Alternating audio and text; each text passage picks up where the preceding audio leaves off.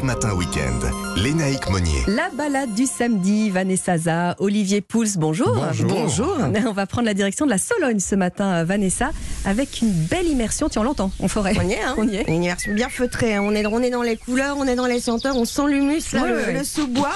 C'est la- l'appel de la forêt, en fait. c'est l'appel du brame du cerf, parce que vous savez qu'on est, on est dans la période du brame du cerf. En Sologne, ça dure encore 15-20 jours, hein, puis ça Ah dépend des régions. hein, voilà. Et pour aller l'écouter, ce brame, moi j'ai choisi de vous emmener euh, dans la forêt de Cheverny. Alors pourquoi? Parce que l'écurie de la Collinière euh, vous propose de vivre une expérience que j'aime beaucoup, parce qu'elle est authentique, puis elle est responsable surtout. Euh, écoutez Valérie Messero, euh, qui a créé cette écurie en plus il y a 32 ans, c'est une passionnée. Nous proposons des promenades euh, d'une durée de 3 heures à cheval et en attelage, ce qui permet aux non-initiés de pouvoir euh, aller écouter euh, ce brame. Ça se déroule le soir. On part avant la tombée de la nuit, on arrive au crépuscule dans la forêt de Cheverny et nous repartons de nuit et le retour s'effectue de nuit jusqu'à l'écurie. Quand la nuit est noire, on ne voit presque plus rien. On n'a pas de lumière, sauf quand on croise des voitures.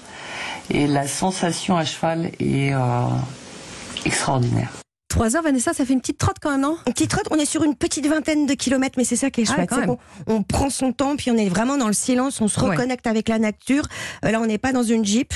Hein, parce que ça peut se faire Non, ça- ouais, aussi. non, moi, Voilà, Montons. avec le moteur, avec euh, avec ces phares aussi qui euh, peuvent apeurer euh, les, les, biches et les faire fuir aussi. Puis on est beaucoup mieux parce qu'on est quand même en hauteur, donc euh, on a un beau spectacle. Et est-ce qu'on est sûr d'entendre le brame du cerf Ouais. ou- Alors en ce moment, oui, quand même. chance? Ouais, non. En, en général, enfin, moi je l'ai fait trois fois et les trois fois, Il je l'ai entendu. Bon. Il était là. Alors, il y a également- beaucoup de chance, je sais pas pourquoi, mais bon, je veux pas savoir. Non, non, mais faut, faut le savoir aussi. Faut le Il faut, savoir. faut vous donner les bons conseils. C'est ce qu'on fait chaque semaine. Valérie, elle propose aussi d'autres randonnées dans ce coin? Oui, alors des randonnées pour les euh, pour les confirmer justement. Attention euh, sur euh, la faune et la flore. Ce sont des thématiques autour des châteaux de la Loire. Donc c'est un château par jour sur cinq jours. Ouais. Donc elle peut vous emmener à Cheverny, à Ville-Savin, hein, qui était la- un peu la, la cabane des travaux, en fait la cabane des travaux de Chambord.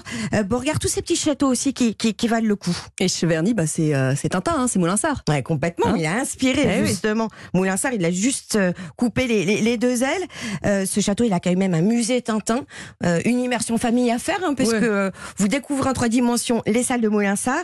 Et puis moi, ce que j'aime à Cheverny, c'est surtout qu'il y a une tradition qui se perdure, euh, celle de la vénerie. Euh, L'équipage du château a été fondé en 1850, euh, donc euh, c'est l'un des plus anciens de France. C'est réglementé. hein. On chasse sûr. le cerf deux fois par semaine. Il y en a 25 qui sont attribués par an dans le cadre du plan de, de chasse départemental.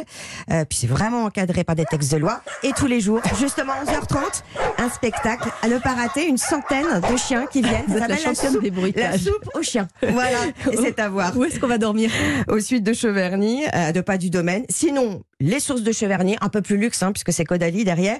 Ou sinon, moi j'aime beaucoup, c'est plus classique, c'est abordable, le relais des trois châteaux. Alors, je sais pas si on mange euh, des blettes dans, dans les relais châteaux, mais c'est ce que vous nous proposez aujourd'hui, Olivier. Ben, je pas banal, hein Non, vous savez, ça fait partie de ces légumes qui, je ne sais pas pourquoi, ont pas très bonne réputation. la grimace. Ouais, Peut-être Bah, des souvenirs Ils d'enfance. sont pas hyper Et appétissants ben, comme ça. pourtant, je peux vous garantir qu'il faut redécouvrir la blette ou la bête. Les deux orthographes sont pas ça. c'est un produit qu'on mange depuis longtemps, hein, qui est issu des rives de la Méditerranée.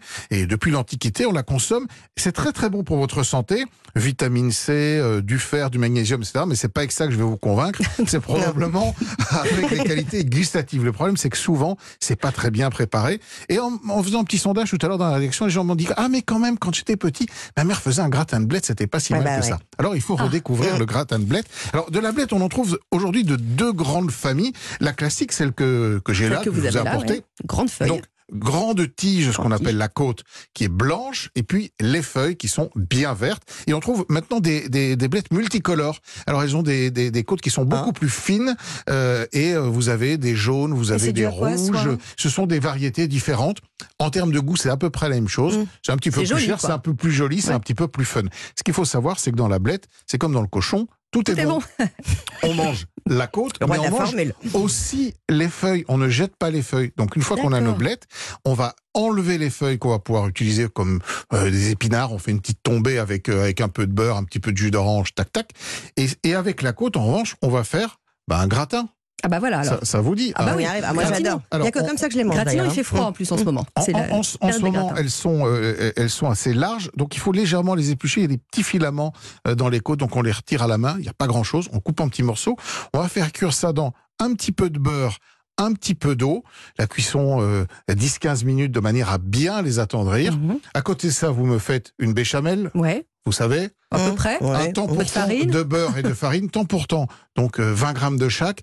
Bien cuire le mélange beurre-farine de manière à ne pas manger la farine trop crue, c'est indigeste. Ouais. Et quand, vous, quand c'est bien cuit, ça, ça fleure un petit peu le gâteau. Là, vous mouillez avec du Mmh. lait, avec le reste de l'eau de cuisson de vos blettes, évidemment, parce que D'accord. rien ne se perd. Et là, deux options.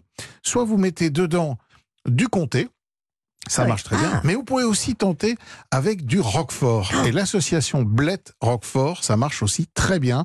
On réunit les côtes de blette cuites, notre béchamel, tout ça dans un plat gratin, paf, au four. Et c'est pas trop fort le goût du roquefort, non? Pas Et du non, tout. non, non, ça s'adoucit un petit peu. lui, un peu, Alors, ouais. c'est c'est adouci aussi hein, par le, le- la, la- la béchamel. Et je vous garantis que l'association Blette Roquefort, vous m'en direz des Mmh, bah, nouvelles. on On serait pas réconciliés un peu avec les blettes, Ah bah, Vanessa, vous et moi? Ouais, C'est ce que je vous souhaite. Merci beaucoup euh, Olivier, merci à tous les deux. Session de rattrapage sur euh, europe1.fr et puis vous restez avec nous. Les infos arrivent. Lénaïque Monnier. Votre matinale info sur Europe 1.